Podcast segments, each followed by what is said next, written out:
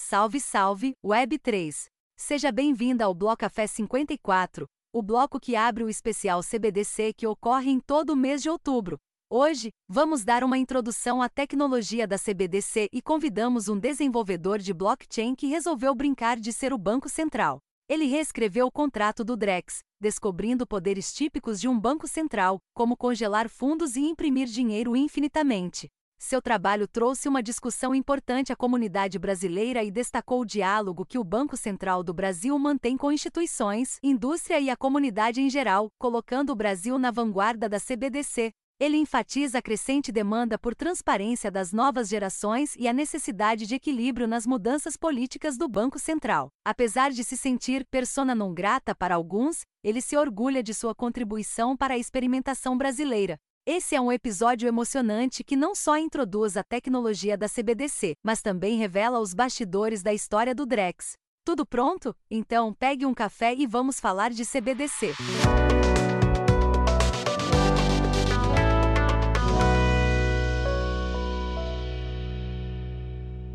Este bloco começa logo depois da publicidade. Você conhece a Zcash? Um protocolo fundamentado sobre uma tecnologia mencionada por Satoshi Nakamoto, que na época ainda não se tinha estudos e não foi implementada em seu projeto.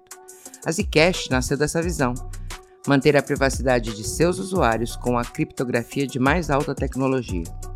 Pioneiro em Zcase, a prova de conhecimento zero criada pela Zcash traz transações rápidas, baratas e alto nível de segurança. Acreditamos que a privacidade é importante e deve ser uma escolha do usuário e não algo imposto. Aqui você tem consentimento de quando e para quem quer revelar seus dados. Venha conhecer a comunidade Zcash Brasil no Discord e aprender mais sobre privacidade e segurança. Sigam nas redes sociais para mais informações. Arroba Zcash Brasil com Z. Privacidade é liberdade, privacidade é normal. Olá, você que pousou no Blocafé. Se esta é a sua primeira vez aqui, sinta-se à vontade para curtir um jazz no podcast Web3 que acredita que a informação é a ponte para a revolução. Estamos prestes a decolar com o especial Blocafé CBDC, que durante o mês de outubro vai nos levar uma jornada pelo mundo das moedas digitais do Banco Centrais. Neste especial Blocafé CBDC, vamos explorar as perspectivas dos principais pilares nesse cenário. Nas primeiras quatro semanas, convidamos profissionais para pilotar a nave rumo à tecnologia, privacidade, indústria e até ao próprio Banco Central do Brasil. Para aterrizar com chave de ouro, o especial Blocafé CBDC vai reunir todos esses elementos em um painel de discussão. Nosso objetivo é fornecer ao público um conteúdo repleto de informações valiosas e com a máxima qualidade.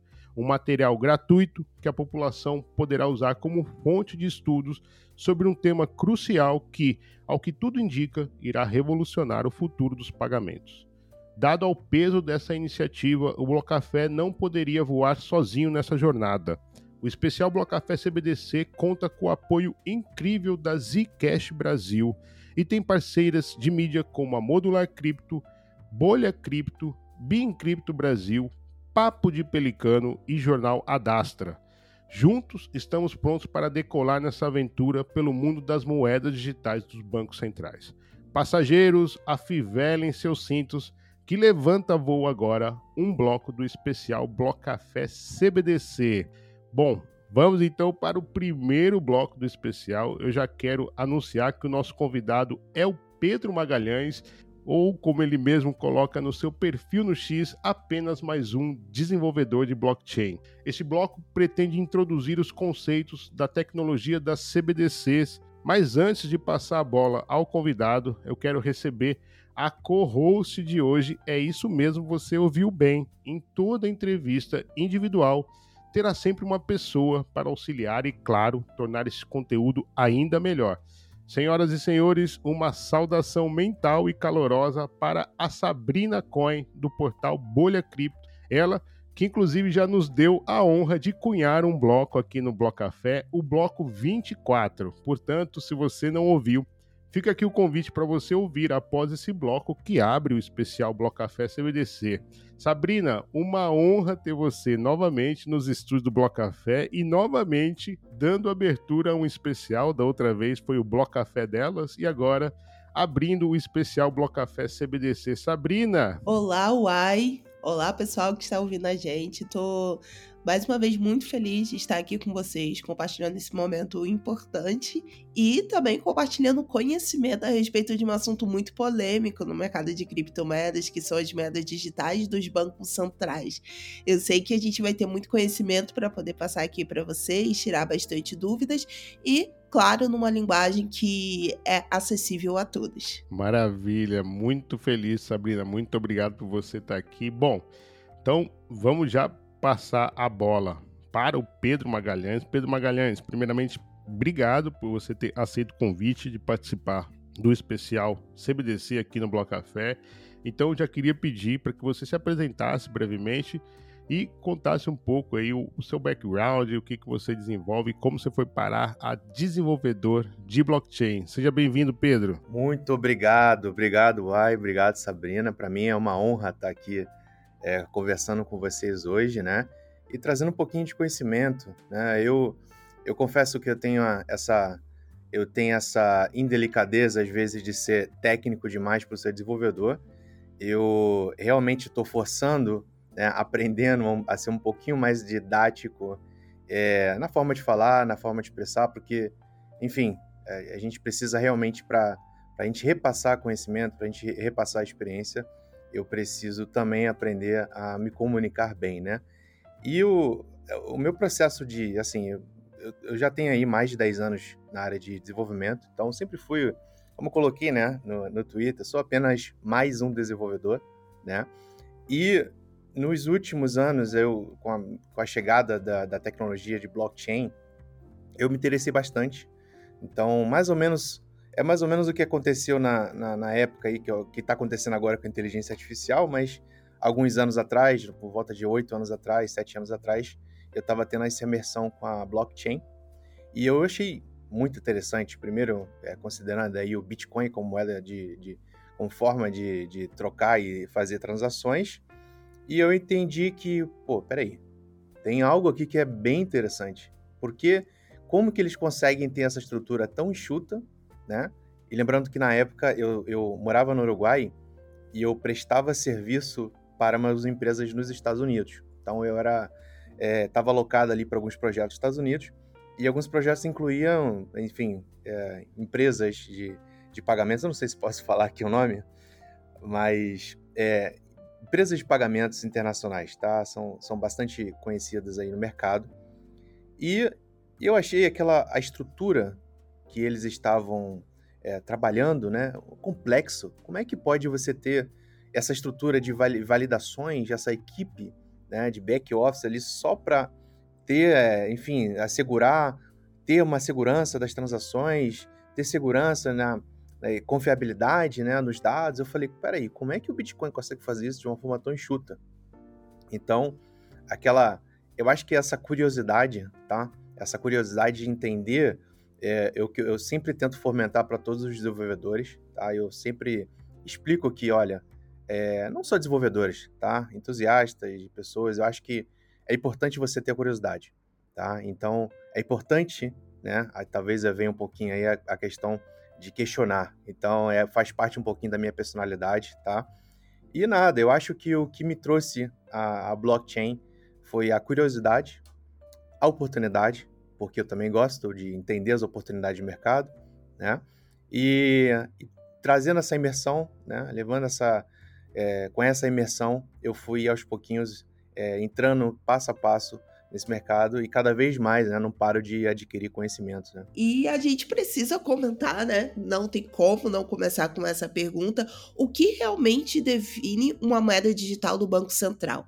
A gente ouve bastante as pessoas comentarem sobre esse tema, mas para a gente poder nivelar aqui a conversa, a gente precisa deixar que todo mundo saiba o que é realmente um CBDC.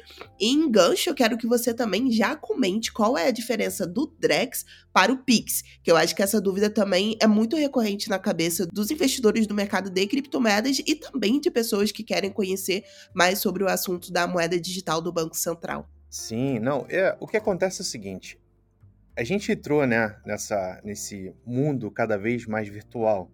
Então, a moeda de fato, se você parar para pensar, ela já é totalmente virtual. Né? A gente tem um aplicativo do nosso banco, então você vai lá, loga, é, a gente faz o Pix, incrivelmente o Pix, né? Eu, eu, a gente já vai, eu já vou falar a diferença, mas incrivelmente o Pix está sendo bastante usado. Então, essas transações, é, ela já é de fato virtual. Então, quando a gente entende que, olha, as coisas vão ficar um pouco mais.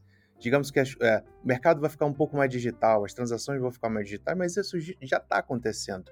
Então, a ideia né, que, eu, que eu vejo que aconteceu com o Banco Central Brasileiro, e não só no Brasil, né, no mundo geral, mas principalmente aqui falando do nosso caso no Brasil, é que, peraí, se o nosso sistema, tá? Eu estou fazendo um exercício aqui de se colocar no lugar de uma instituição que é bastante grande, né? Então, vamos colocar aqui para nossa nossa linguagem, nosso dia a dia. Então, peraí, se é uma coisa já tá, se essa se esse sistema já é digital, se o Bitcoin é tão eficiente, se o blockchain é tão eficiente de trazer uma complexidade nas transações para uma forma tão simples, por que não a gente traz isso para o sistema financeiro?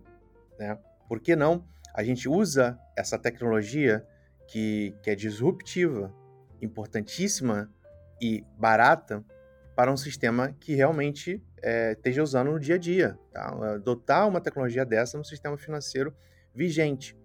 E aí eles trouxeram esses estudos, esse, é, esses desafios com outros empreendedores, com outros desenvolvedores para trazer isso aos testes reais, né? aos usos de casos. E, e nisso já, já, a gente já tinha ali a tecnologia do Pix, tá? Então, paralelo a isso, a gente tem o Drex, que, que já está aí nos seus, nas suas, eh, seus avanços no piloto para tanto entender como poderia usar diferentes transações bancárias, interbancárias, transações entre o Banco Central e os bancos privados, comerciais, públicos, enfim. Só que o Pix tem alguma coisa diferente. Porque o Pix, ele é, é um pagamento, ele é um sistema de pagamento. Então, ele não faz, ele não é um concorrente do Drex, ele não é um, uma outra tecnologia, ah, uma, uma tecnologia oposi é, enfim, uma tecnologia diferente do Drex. Ele, ele simplesmente faz parte. O Pix faz parte da CBDC brasileira, do Drex. Então vai fazer, né? Perdão, vai fazer parte do, do, do, do Drex. Então, no dia a dia, a gente não vai ver muitas diferenças, tá? É, a gente vai continuar usando o Pix e a gente vai continuar usando, é, vendo o nosso saldo. A, a, grande mudança é na tecnologia, é, onde que o, as pessoas comuns não vão é, enxergar ainda. É, mas no longo prazo é bastante promissor. Pedro, quais as vantagens e desvantagens, então, de uma CBDC? Você falou que não vai mudar muita coisa assim no, no fim do dia ali para para os meros mortais como nós, né?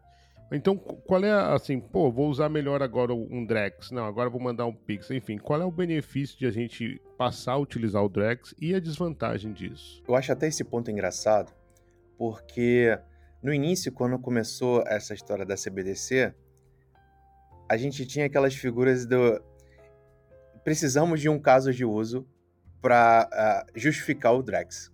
Eu sentia isso como como alguém que estava observando. Porque eu era, eu fui um dos, dos que, que questionei também. Peraí, para que, que vocês estão usando isso? Qual que é a função? Qual, que, que diferença vai fazer na vida dos brasileiros? E é complicado porque, convenhamos, as pessoas que se comunicam, as pessoas que se expressam sobre essa tecnologia, ou as pessoas que são mais ouvidas, colocamos assim, são pessoas que trabalham no sistema financeiro. Então eles ficam falando, eh, eu escutei bastante, olha, não, a gente vai precisar, é, a gente vai lidar com uma tokenização de, de título e, e não sei o quê. E eu, peraí, não, não tô entendendo, qual que é o... Que que qual a diferença? Eu tô vendo vantagem para o sistema bancário, mas qual que é a diferença para o brasileiro, né? E eu fui um dos que questionei. Só que vamos agora trazer um pouquinho, tá? Para o brasileiro, qual é a diferença que ele vai ter, que ele vai enxergar. É, a gente tem muitas. É, a gente tem muitos problemas no sistema atual. Então, a gente tem alguns problemas de liquidez, tá? A gente tem forma, os modelos de negócios atuais, baseado no nosso sistema financeiro, ele é bastante antigo. É, é difícil a gente reformular, a gente, é difícil a gente implementar novas linhas de negócio. Vamos colocar aqui. Eu tenho, por exemplo, vamos dizer que eu tenho um, uma casa. Tá? Eu tenho uma casa. Para você alugar, para você fazer uma, rendinha com essa casa, você necessariamente precisa é, ir para uma mobiliária, você precisa ter esse, esse móvel já registrado. É, eventualmente, você faz um contrato, você faz um contrato com a imobiliária, faz um contrato com, com o inquilino, você faz um contrato, enfim, você vai fazer um contrato formal, vai registrar no cartório. Se houver, por exemplo, problemas durante essa. Vamos dizer que o inquilino deixou de pagar, ou, é, enfim, faltou algum, algum, alguma coisa na casa na hora de devolver, coisas no nosso dia a dia. Sempre a gente recolhe a ideia de um contrato. Então, a gente sempre olha lá e fala: peraí, vamos olhar aqui no contrato e vamos verificar qual é a data de vencimento. Ou quais são as multas né, que eventualmente vai ter. O que eu vejo que vai mudar a partir de agora é que tá, isso é uma grande polêmica aí. Eu realmente não vou avançar, não vou entrar muito no, no, no, no âmbito aí dos cartórios. Eu acho que isso é uma coisa que vai, vai evoluir bastante nos próximos anos, tá? Principalmente com a chegada do Drex. Mas por que não transformar esse contrato em um contrato virtual? Não esse PDF que a gente vê, em um contrato com algoritmo. Um contrato de que se eu depositei uma garantia, se eu, de, se eu adiantei três meses de garantia para alugar essa casa, esse dinheiro ele pode estar dentro de um contrato virtual. Literalmente, imagina um contrato físico com alguns papéis ali, cinco papéis, tá? Literalmente, entenda que eu pego três meses de aluguel e coloco dentro desse contrato físico, desse papel, e falo assim: olha, no final desse contrato, no final de 12 meses, eu vou receber esse dinheiro de volta. Então, no final de dois meses, você vai pegar aquele valor que está lá no contrato e vai botar no seu bolso. A ideia é, por que não fazer isso de forma virtual, digital? E aí a gente tem a ideia, a gente consegue entender que isso, esse modelo de trazer o dinheiro programado, trazer os contratos inteligentes é algo que tem um pouquinho mais é, de validade, assim, tem um pouquinho mais de caso de uso para a vida dos brasileiros comuns. E a gente está lidando com uma nova geração que está para vir. A geração do metaverso, a geração de uma de pessoas que estão muito mais incluídas no mundo digital, como a gente está fazendo aqui agora, do que as gerações anteriores. E aí esse modelo de tecnologia faz mais sentido. Agora, a pergunta que não quer calar. O que despertou, na verdade, o seu interesse em reescrever o código? É, é uma, é uma ótima pergunta. Eu, eu confesso que eu, eu trabalhei bastante para, o, para fora é, como desenvolvedor blockchain. Então, acho que todo desenvolvedor blockchain hoje que, que, que, que tá, atua no Brasil, aqui na América do Sul, de alguma forma trabalha para fora, né? E esses desenvolvedores, eu, eles recebem em dólares, enfim, eu, eu consegui ali trabalhar um tempinho para algumas empresas e eu tinha encerrado, eu tava, eu estou encerrando, na verdade, um ciclo de, enfim, de desenvolver e de prestar serviços de blockchain e eu estava mudando um pouquinho a minha carreira eu tô aos pouquinhos mudando a direção da minha vida. E a minha motivação de reescrever aquilo é porque eu tenho um canal no YouTube de tutoriais. Eu gosto da educação, eu gosto de ensinar outras pessoas E eu gosto de ensinar outros jovens, desenvolvedores, é, enfim, pessoas que têm interessado nessa tecnologia, é, não só jovens, tá? Jovens não, não, vamos, não vamos colocar idade, tá? Jovens em geral, tá? De que, olha, a tecnologia pode ser bacana. Por que não a gente traz educação para ensinar essas pessoas a ter o mesmo caminho que eu tive? Ou ensinar para elas o que, quais são os caminhos e decisões que eu tomei e como que elas podem chegar lá. Então, o meu, o meu foco sempre foi, é, enfim, em primeiro lugar, educar as pessoas e tecnologia. Então, quando eu tive essa oportunidade, né, quando surgiu a questão do Drex, eu estava realmente é, tirando minhas férias, estava tirando as minhas. É, recapitulando um pouquinho as minhas decisões, entendendo qual, qual o caminho que eu queria tomar. Eu estava bem tranquilo, é, enfim, pessoalmente. Eu vou ser pai pela segunda vez, então eu estava num momento de introspecção. E quando surgiu isso, eu falei: olha, deixa eu dar uma olhadinha aqui. Mas Lembrando que no, no, o princípio não, não, não é a curiosidade, né? Então, o que me levou é, peraí, o Banco Central publicou algo que tem a ver com a tecnologia que eu educo ou, ou que eu atuo e eu quero ver como que eles estão desenvolvendo. Eu quero entender o que está acontecendo. Então, quando eu fui lá e, e fora as notícias, é, enfim, notícias que estavam sendo veiculadas do que o código-fonte foi disponibilizado.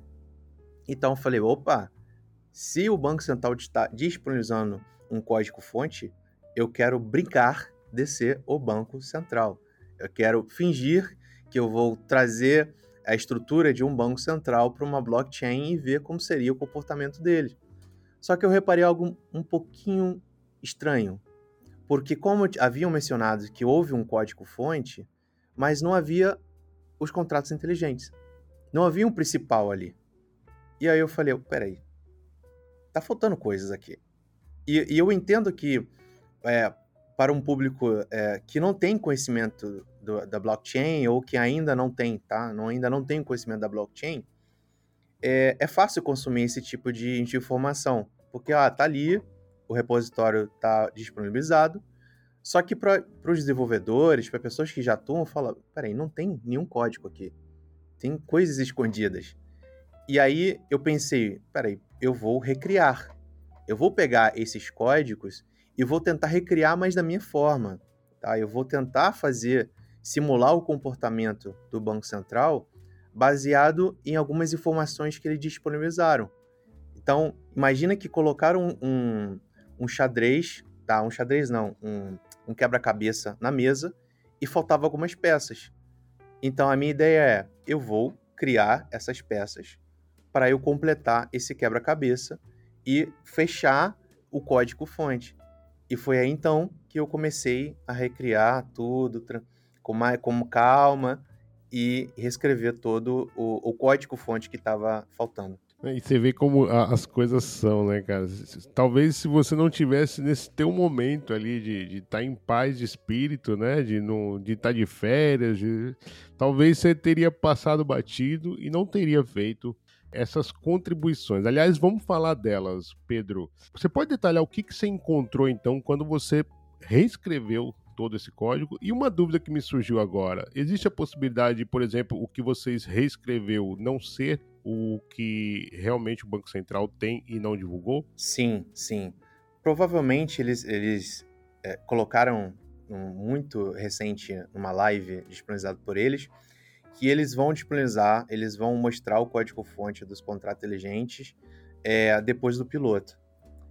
E que bom, eu fico feliz que eles é, entenderam que é importante a gente ter o código-fonte dos contratos inteligentes, porque ninguém assina nenhum contrato sem ler contrato, ou deveria é, assinar contratos sem ler o contrato. Então, que bom, eu fico feliz que a equipe lá vai disponibilizar o contrato para o público brasileiro entender qual o contrato que a gente está assinando, tá? Eu provavelmente vai ter bastante coisa diferente, sim. A gente é difícil a gente recriar exatamente como os, os desenvolvedores iriam recriar, e vai ser até uma coisa bem interessante, porque se eles disponibilizarem o código fonte parecido com o que eu tenho, eles vão estar tá quase que reafirmando que, bom, estava um pouquinho certo ali o, o meu entendimento. Mas, é, se eles fugirem muito do código fonte é, que eu disponibilizei, é, talvez o sistema não, não esteja muito muito de acordo. Então eu acho que vai ser um, vai ser metade metade. E o que eu encontrei ali é, é, é um comportamento típico de uma instituição centralizadora. Então a gente tem é, funções, por exemplo, de é, criar novos. Eu vou falar, ao invés de falar tokens, tá? Porque é essa linguagem que a gente entende na blockchain, na Web3, eu vou colocar reais, que aí fica um pouquinho mais fácil. Então, é como se a gente estivesse tokenizando os reais, tá? Então, a figura do, do, a instituição do Banco Central, eles podem, de acordo com o que foi encontrado nesse código-fonte, nesse código, perdão, eles podem transferir reais entre contas, sem necessariamente a permissão dos usuários cabe aí, eu acho que realmente isso já é, de fato, uma atribuição do Banco Central de hoje, porém, é o que estava lá, é o que foi apresentado. Uma delas também, que eu acho que foi bastante polêmico, é a questão da, dos congelamentos de conta. Então, o Banco Central ele pode congelar a conta e eles mesmos admitiram que se não pudessem congelar contas, eles estariam cometendo um ato ilegal porque é uma atribuição legal colocamos assim, do próprio banco. Então, tem, está presente esse congelamento de contas de terceiro, desativação e ativação é, de contas. O que eu entendi que essa questão das desativações de conta estão mais atrelada aos CNPJs, às empresas, às instituições. E uh, nós temos ali uma estrutura de criar novos reais. Então, para para quem já está acostumado com essa criação, é basicamente, para quem não está acostumado com essa criação, é basicamente é, imprimir dinheiro. Então, obviamente, o Banco Central tem um poder infinito de imprimir dinheiro. Porém, mais recentemente foi adicionado alguns, alguns commits lá no GitHub que tem a ver com a tokenização de títulos é, públicos. Então, pelo que entendi, os primeiros produtos que eles querem disponibilizar para o mercado com o Drex é a venda dos títulos públicos. E além disso, um desses últimos comentários que mudou um pouquinho foi que eles estão também delegando, tá? Eu acredito que isso já faça parte do sistema atual, mas antes não estava assim. É que empresas, é, bancos privados e públicos, instituições financeiras delegadas por eles, podem também criar reais. Então, temos duas pessoas, temos dois blocos aí que podem criar os novos reais. Então, é o Banco Central e os bancos privados. Então, Pedro, pelo que eu entendi, não houve mudanças no, no código do Drex desde que você fez a sua divulgação, correto? Houve sim, houve, houve algumas mudanças sim. É, eles, ele, essa questão das, dos títulos públicos foi adicionado recentemente recentemente. Então, antes, no início, eles não tinham colocado é, essa, esses títulos. Então, parece, me parece que desde o início eles estavam implementando algo e, enfim, houve uma mudança ali, falar, ah, vamos colocar um produto que a gente possa iniciar as operações, que provavelmente que é o, os títulos, né? Então, esses títulos foi colocado depois das descobertas. E algumas, algumas mudanças foi relativamente, é, assim, tem mais a ver com o comportamento do sistema, que aí a gente vai entrar um pouquinho, vai ser um pouquinho mais complexo, mas é, falando de uma forma um pouquinho básico, é que, bom, eles entenderam que eles precisam mudar algumas chamadas, algumas funções, por exemplo, é, um comportamento que é típico do, do Pix, por exemplo, que tem um parecido com, para quem conhece um pouco de Bitcoin, com, com a rede da Lightning, né? Então é você abrir um canal para receber pagamentos. O Pix também, ele, ele tem isso, né? A gente consegue emitir um, a gente consegue imprimir o QR Code e a gente recebe os pagamentos. A gente consegue ter um, um, uma chave Pix que a gente recebe os pagamentos. E pelo que eu entendi, existem funções ali que eles estão criando essa forma de enviar, de receber é, é, dados, né? podendo ser, enfim, é, pagamentos ou outros é, contratos. É um pouquinho um pouco complexo, mas essas mudanças que eles é, adicionaram é, posteriormente à descoberta tem mais a ver com o comportamento do sistema e a, o novo produto de títulos federais. Né? Bacana, Pedro. E logo depois da divulgação, da ampla divulgação que teve, né, e repercutiu ao teu trabalho de revelar poderes de centralização, né, que como você bem disse aqui, na verdade são poderes que ele já tem, né? Então ele só reproduziu ali na, na blockchain. Mas você acha que você virou uma pessoa não grata? Sim, sim, eu, eu, eu tenho esse sentimento porque, por um lado, eu consigo sentir um pouquinho mais de empatia pela, pelo mundo cripto, né? E por outro, eu tenho, eu sinto o, o famoso nariz torcido quando me venho, porque um dos meus questionamentos, tá? E eu acho que isso é, eu, eu estimulo aos brasileiros, a, enfim, a jovens, a todo mundo, tá? A questionar. Então a gente vive num país que a gente tá ok questionar, obviamente com bastante educação, obviamente sendo o mais profissional possível, sem entendendo o, o entendendo o ponto de vista, é, é, entendendo o, o, ponto de vista de todo mundo é, e também aberto a discutir e aberto a estar errado. É, o que eu sinto é existe ali interesses e acho que isso todo mundo sabe que há interesses, grupos de interesses muito poderosos, muito fortes que acontece é que as pessoas elas pensam isso, mas têm medo. E eu entendo o medo que as pessoas têm é, desses, dessa elite, enfim. É, eu, eu sinto que ao estimular as pessoas a questionarem, a entenderem ali o que está acontecendo, como é o sistema atual, quais são as falhas do sistema atual e a oportunidade que o Drex pode equilibrar um pouco as coisas, é que talvez tenha tornado um pouquinho uma pessoa não ingrata. Porque, como eu falei, a oportunidade da gente equilibrar um, a, a, o sistema é agora. Então, a gente tem grupos interessados em consolidar ou fazer manutenção dos seus monopólios e eles têm poder para isso. Porém, existe algo muito disruptivo que aconteceu nos últimos anos. Então, além de falar sobre blockchain, a Web3 ela tem algo a mais, ela tem filosofias, ela traz pessoas e equilibra um pouco a hierarquia. Então, quando a gente descentraliza o poder, a gente consegue visualizar pessoas. A gente pode conversar com, é, com João, com a Maria, e eles não têm status, o status dele não é baseado em quem ele é filho ou quanto de dinheiro ele tem.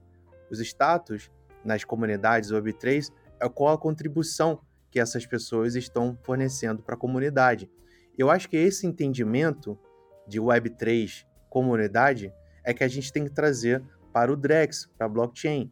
E esse conflito entre descentralizar, eliminar intermediários, eliminar hierarquias, é que vai fazer com que o Banco Central, que deve agir como um regulador, equilibre um pouco as forças, tá? Então, quando eu digo que é, é importante a gente trazer a Web3 para CBDCs, é justamente por isso que eu entendo que existe um grupo radical que fala não vou por esse caminho, esse caminho é o que gerou todos os conflitos e eu entendo isso, eu, eu realmente tenho razão. E por outro lado, eu tenho o sistema atual que quer com com toda, com toda razão possível, realizar sua manutenção do monopólio. Então, vamos conversar? Vamos trazer uma figura intermediária, vamos trazer pessoas que é, podem auxiliar o Banco Central ou regulador a equilibrar um pouco o jogo e democratizar o acesso aos investimentos, acesso às instituições financeiras, acesso às informações. Você comentou um pouco já sobre o orgulho, né, de ter compartilhado suas contribuições indiretas ao Drex, mas eu queria que você se aprofundasse um pouquinho mais nesse tema. Sim, eu acho que o que eu entendo é que quando a gente realiza críticas, tá? Realiza críticas construtivas de questionar e falar, olha, o sistema é elitizado. Esse sistema não é acessível para as pessoas. Então, se a gente entende, eu sei que é, parece é, é uma teoria, né? Mas se a gente é, entende o Brasil como uma comunidade, porque de fato deveria ser, a gente consegue entender e, e trazer com que as pautas sejam melhores distribuídas. Então, eu, eu, a, minha, a minha contribuição, ela é, eu acredito, né? Eu espero que tenha contribuído também, é tanto na, a, ao levar um pouquinho sobre a filosofia, né, o conhecimento de comunidades Web3 para essas figuras que são as figuras é, que estão acostumados com o seu jogo, estão acostumados com as suas salinhas, estão acostumados a, a trabalhar sempre com as mesmas pessoas e fala, olha, tem uma nova geração vindo vocês precisam passar a bola. Entendo que até, até os dias de hoje, a contribuição dessa geração, dessas pessoas, foram muito importantes. Entendo que tudo que foi trabalhado e construído é, foi graças a isso que chegamos aonde nós estamos agora, incluindo tecnologias é, que foram implementadas com muito sucesso. Lembrando que o Brasil ele realmente é uma referência em sistemas é, disruptivos financeiros. Então, graças a essas pessoas, nós estamos aqui. E é importante, é importante elevar esse, esses avanços que foram construídos e consolidados. Então, a facilidade que nós temos hoje para abrir contas aqui no Brasil, para transferir valores em segundos, é muito grande. Para quem já está acostumado a passear, a fazer um turismo fora do Brasil, sabe como é que é, o sistema lá ainda está, alguns sistemas de países desenvolvidos, é bastante lenta, não aceita cartão, não tem nenhuma forma de transferir de uma forma instantânea. Então, realmente, o Brasil é bastante evoluído. Só que é importante também que entendam que uma nova geração está vindo. A geração que pede transparência. Então, os valores são diferentes.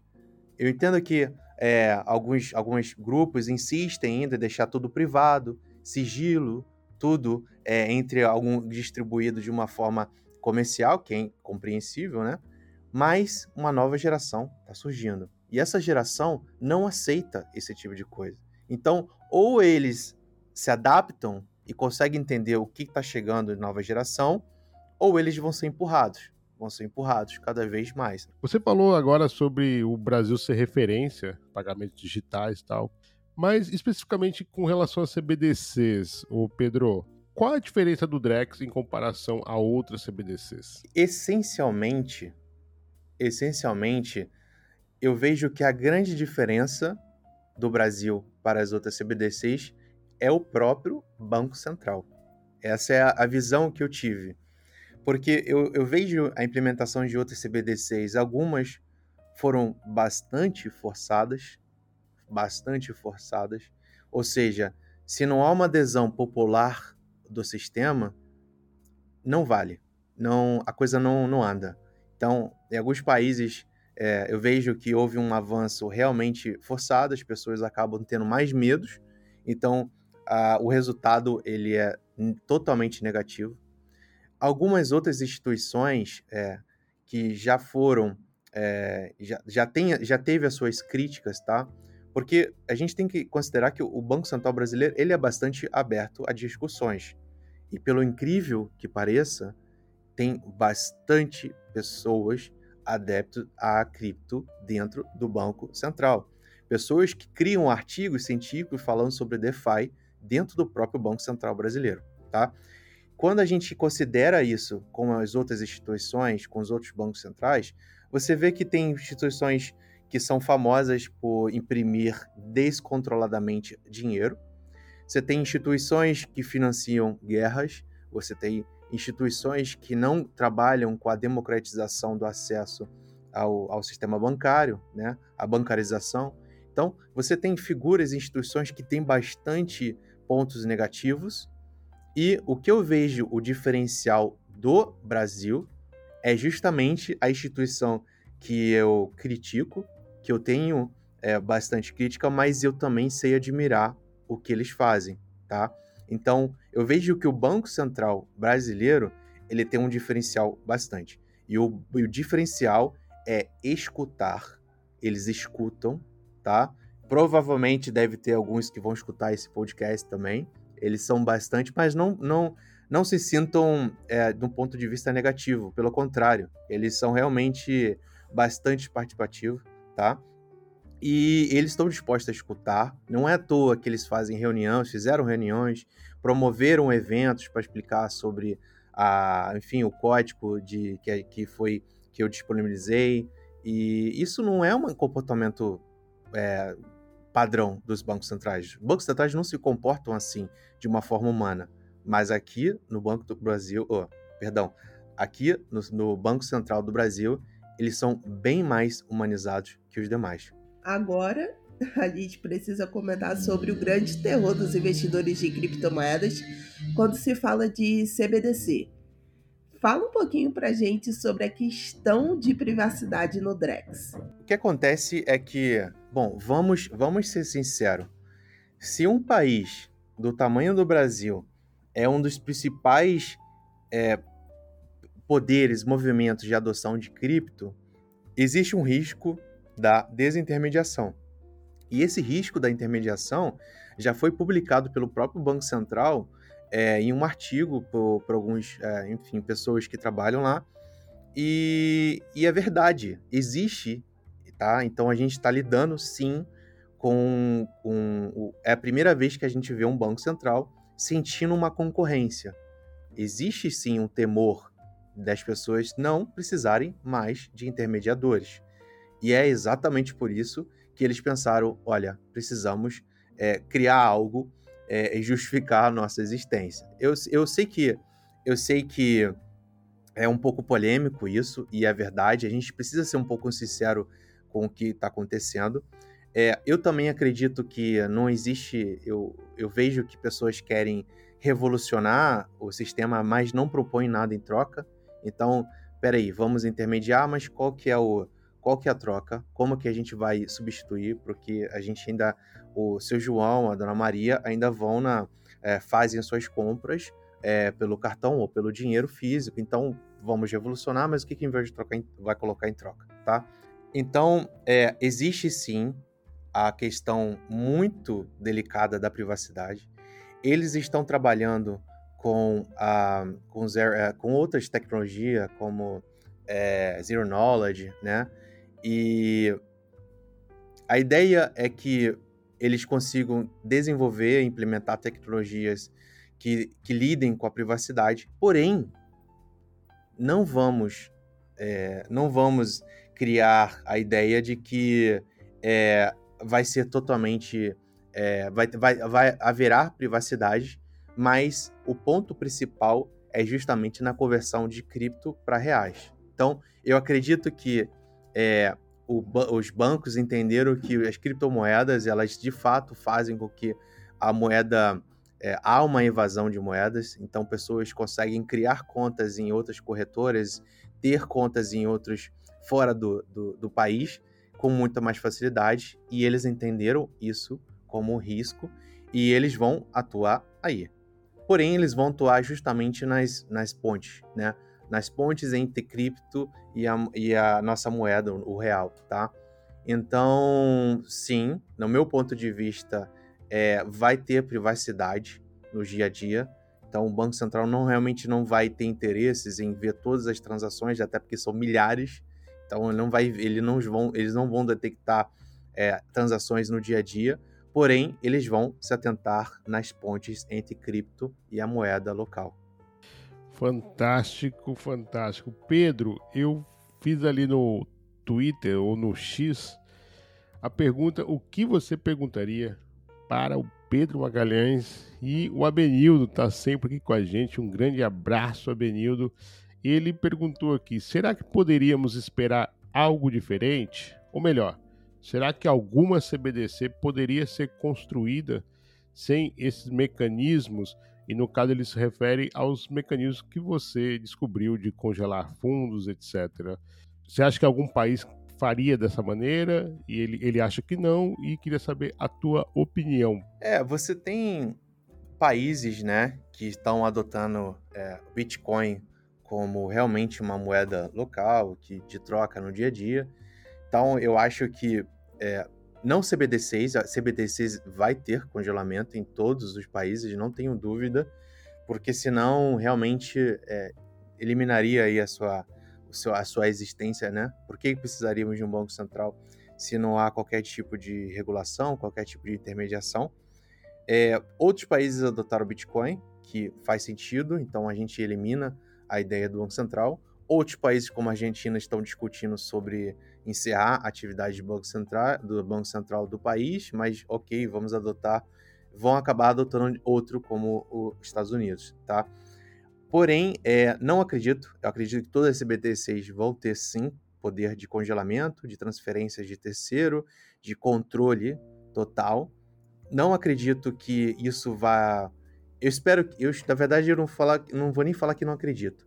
Eu espero que não chegamos num futuro utópico do estilo 1984, e é por isso que a gente precisa trazer a pauta das, da, do uso de blockchain no nosso dia a dia das CBDCs. Eu sempre falo o seguinte: é, blockchain é quase que uma. É bem complicado falar isso em tempos de guerra, né? Mas é, blockchain é quase que uma, uma uma bomba nuclear, tá? Então, assim, faz sentido ter, olha, pelas dúvidas, alguns países entenderam que sim.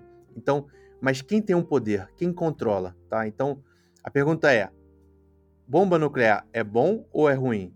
Depende de quem controla. Então, se a gente deixar uma tecnologia tão poderosa como a blockchain controlada por uma pessoas que não tem um interesse democrático, talvez não seja bom.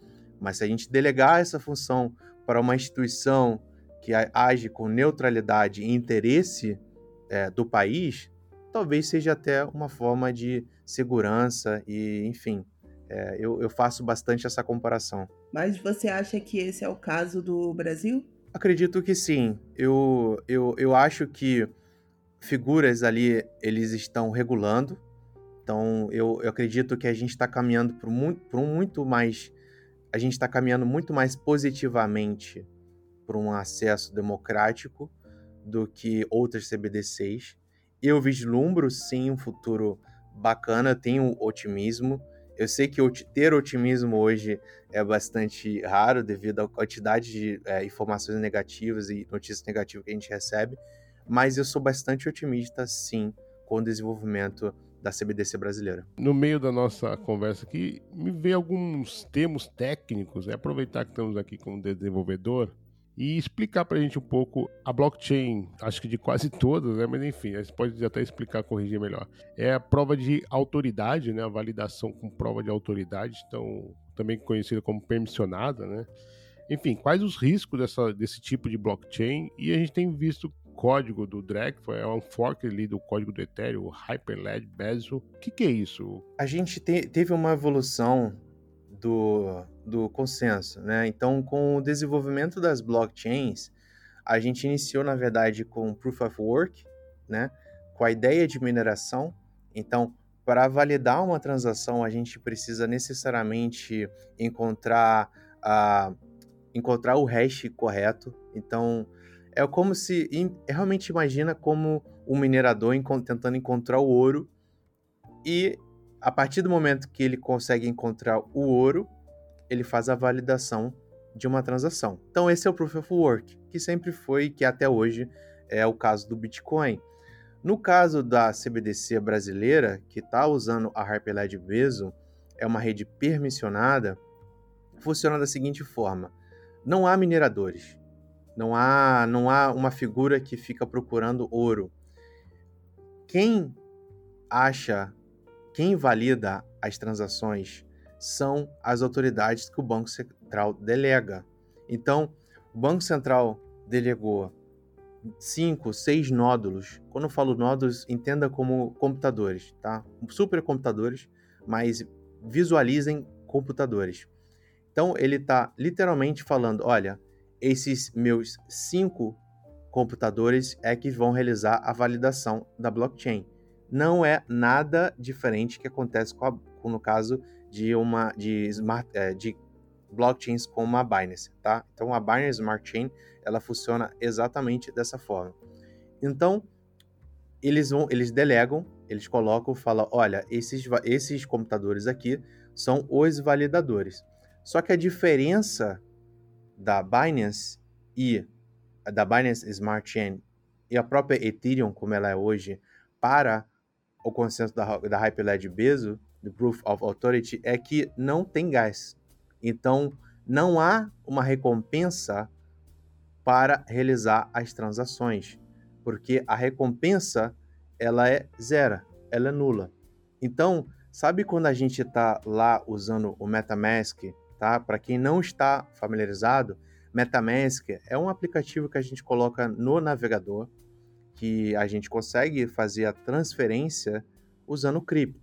Então, se eu enviar para a Sabrina uma quantidade de cripto, eu vou pagar uma taxa, que é uma taxa de gas. No caso do Drex, não há uma taxa de gas. O gas é zero. Não há uma recompensa para os mineradores, porque o Banco Central está delegando os mineradores.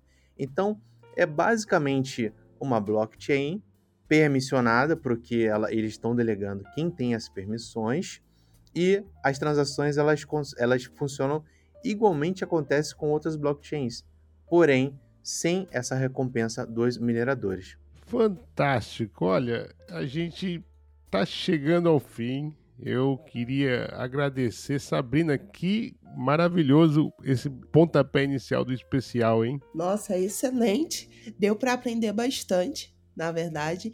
A gente que que costuma criticar tanto o CBD6, é sempre bom ver uma outra visão também e do que a gente pode esperar. Eu acredito que a galera que vem um pouco enviesada para cá assim como eu, vai sair desse episódio com uma outra visão. É, é exatamente. Aliás, esse é, é, um pouco do intuito do especial CBDC. Inclusive, é, concordo com o Pedro, porque o Banco Central vai participar desse especial, né? Então, quando ele fala que tem uma entidade ali que está disposta a diálogo, realmente é, eu achei bem interessante. Realmente, eles foram acessíveis. O Fábio Araújo fechará o ciclo de entrevistas individuais antes do painel que vai ser a última atração do especial CBDC. Bom, eu então queria agradecer de coração, Pedro Magalhães, por você ter dado a honra de abrir esse bloco, de aceitar o nosso convite e ter trazido aí toda essa bagagem. Acho que temos aqui um excelente conteúdo. Então, queria que você encaminhasse para as considerações finais, falasse o que, que a gente é, pode esperar e como até mesmo é, se precaver, estar tá mais atento com o que vai acontecer aí, especialmente no Brasil com relação ao Drex. Pedro Magalhães, o microfone é seu. Fala um pouquinho da Iora pra gente também. Enfim, o microfone é seu também. Ah, e também, claro, fala um pouquinho pra nossa comunidade como ela te encontra, qual é a melhor rede social, se ela quer falar um pouco contigo. Enfim, o microfone é seu, Pedro. Eu quero agradecer na, realmente, com toda sinceridade, eu me sinto bastante honrado de estar aqui conversando com vocês, tá? Muito obrigado. Para mim é uma ótima oportunidade também de trazer e esclarecer alguns pontos né, sobre a CBD6, sobre tecnologia, sobre uso é, dessas tecnologias disruptivas. É, o, o, que eu sempre falo, tá? Eu acho que eu, eu, eu gostaria de sempre reforçar isso, é que questionem. Faz bem questionar. Então, faz bem a gente ter a curiosidade de entender, ponto a ponto, o que está sendo traçado para a gente. Então, se instituições, é, pessoas ou grupos colocam regras, a gente tem que precisa, a gente necessariamente precisa entender as regras. Por que, que as regras foram colocadas dessa forma? Porém, também é importante estar aberto ao diálogo. Aberto que talvez a minha visão seja um pouquinho enviesada. talvez a minha visão esteja um pouquinho distorcida por causa de certos pensamentos. É importante a gente estar aberto ao, di ao diálogo, questionar. Eu sempre faço o seguinte: se você está lá no Twitter, na rede social, é, você gosta de xingar pessoas, ofender pessoas, vocês ofenderiam realmente se a pessoa estivesse na sua frente? Talvez a resposta fosse não. Então, é importante a gente questionar, entender diferentes pontos de vista, saber por que, por que algumas, algumas colocações foram adicionados ao Drex, por que alguns entendimentos foram colocados no Drex, e saber que, pera, não são, talvez não seja esse grupo tão maligno que a gente acha que é, talvez sejam pessoas que podem estar aí considerando algo positivo para o país. Porém, sempre é bom questionar, monitorar e estar atento, porque a gente sabe que o caminho oposto também existe. Existe sim outras figuras, outros grupos que têm seus interesses próprios. Então, a minha dica para jovens desenvolvedores seja realmente questionam, tá? Jovens, novamente falando de todas as idades, tá? Só reforçando que gente, eu estou mencionando aí, é, enfim, uma alma jovem. E também sobre a minha, eu sempre gosto de, de estimular né, as pessoas a estudarem, a lidarem com tecnologia, aprendam programação, tá? Se vocês não têm mais saco, não têm mais paciência para aprender programação, é, coloque, estimule outras pessoas, né? Se você é pai, no meu caso eu sou pai, então eu quero sim ensinar minha filha a programar desde pequenininha, porque eu acho sim que isso traz total mudança no pensamento das pessoas, tá? E eu fico, é, faço o meu convite aí para falar um pouquinho sobre a Iora Labs, tá? É a minha empresa, tá? De desenvolvimento. Então, aqui no Brasil, como eu falei, eu sou desenvolvedor, é, mas eu também atuo aí no gerenciamento de outros é, desenvolvedores, delegando algumas atividades de desenvolvimento, muito voltado para Web3, aplicativo descentralizado, tá?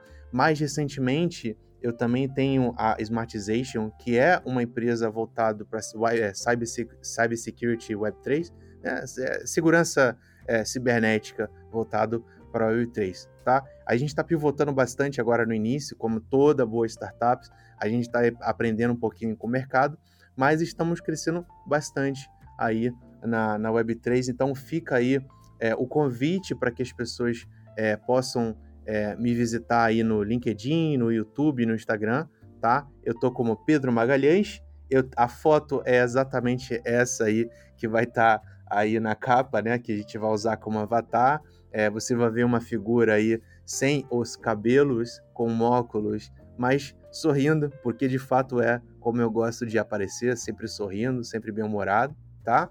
E obrigado, mais uma vez agradecendo bastante. Tô muito feliz, tá, de ter participado aqui. E, bom, nos vemos, né? Nos vemos, nos vemos com certeza. Pedrão, muito obrigado mesmo. Sabrina, vamos se despedindo daí as considerações finais, por favor, Sabrina. Que prazer enorme ter feito o co-host aqui com, contigo. Uma honra mesmo, Sabrina. Uai, eu que agradeço. Pedro também agradeço imensamente você ter vindo aqui conversar com a gente. E faço das palavras do Pedro a minha né, que a gente precisa conhecer mais sobre o assunto antes de sair, falando sobre ele, e sempre estar tá com a mente aberta para ouvir outras opiniões, para a gente conseguir ganhar mais conhecimento. Como a gente falou no início, eu torno a repetir aqui que o assunto da CBDC é bastante sensível e a gente precisa ficar no pé, a gente precisa ver, mas como essa tecnologia está aí, ela veio para ficar, e não tem como realmente acabar com ela, não tem como, é, no exato momento, né, a gente fazer com que as pessoas olhem para o Bitcoin como a solução para todos os problemas. Eu tenho fé que isso vai acontecer um dia, mas não é nossa realidade. A gente precisa trabalhar naquilo que a gente tem e o conhecimento é a porta para tudo isso. E eu acredito que nessa sessão aqui de conteúdos que o AI preparou para vocês com tanto carinho, vocês vão conseguir dar uma olhada a respeito mais das. É, uma olhada um pouquinho melhor em relação às metas digitais dos bancos centrais. E é claro também, se vocês quiserem ficar por dentro de tudo que acontece no mercado de criptomoedas, segue a gente lá no bolhacripto.com, Bolha Cripto no Instagram também. Maravilha, isso mesmo. Segue lá o bolhacripto.com. Uma honra mesmo ter essa parceria aqui no especial Bloco Café CBDC. Comunidade, eu quero agradecer o carinho da sua audiência, o carinho que você está tendo com a gente nas redes sociais. Bora juntos para mais um ano, começando o segundo ano do Bloco Café com o pé direito, com esse especial CBDC. Bom, eu, a Sabrina Cohen e o Pedro Magalhães ficamos por aqui, mas vem aí Francisca Miguel para trazer uns recadinhos importantes para você. Nos encontramos na próxima semana com o episódio sobre privacidade, onde Michael da Zcash, embaixador da Zcash Brasil, estará com a gente e a gente vai falar por que é tão importante termos privacidade nas nossas finanças individuais. Então é isso, pessoal. Nos encontramos na próxima semana. Tchau, tchau. Eu não sei você, mas eu fiquei super animada com a abertura do especial Bloco Café CBDC. Não apenas porque o Pedro Magalhães manja muito e tem a essência da Web3, mas pelas possibilidades destacadas de enxergar um futuro diferente. Confesso que até renovei a esperança de que caminhamos para um mundo mais honesto e transparente e como a tecnologia da blockchain tem papel importante neste processo. Como a Sabrina disse, eu também vim enviesada e aprendi muito aqui com o Pedro, e não para por aqui. Esse episódio de introdução à tecnologia é apenas o primeiro dos cinco que compõem o especial Bloco Café CBDC. Os próximos blocos vão abordar temas como privacidade, indústria e Banco Central. Ao fim, o especial ainda vai oferecer um painel de discussão para levar até você o máximo de conhecimento de diferentes perspectivas. Não vacila! Não perca nenhum bloco. O especial Bloco Café CBDC tem o patrocínio da Zcash Brasil e o apoio de Modular Cripto, Bolha Cripto, Bean Cripto Brasil, Papo de Pelicano e Jornal Adastra. Antes de me despedir, tenho dois recadinhos. Você sabia que você tem até o dia 20 de outubro para mintar o NFT Bloco Café um ano? Por apenas 0,007 Ether, você não apenas contribui com o Bloco Café, como também aumenta as suas chances de airdrop da rede Zora. Para resgatar o POAP gratuitamente dessa semana, hashtag renovação é a senha deste episódio. Basta comentar no post fixado dessa semana hashtag renovação, que o link será enviado na sua DM. Dúvidas, críticas, sugestões ou parcerias, entre em contato com a gente através do X ou e-mail blocafé.proton.me. Todos os links, incluindo do Pedro Magalhães, estão na descrição. Até a próxima, gente! Tchau!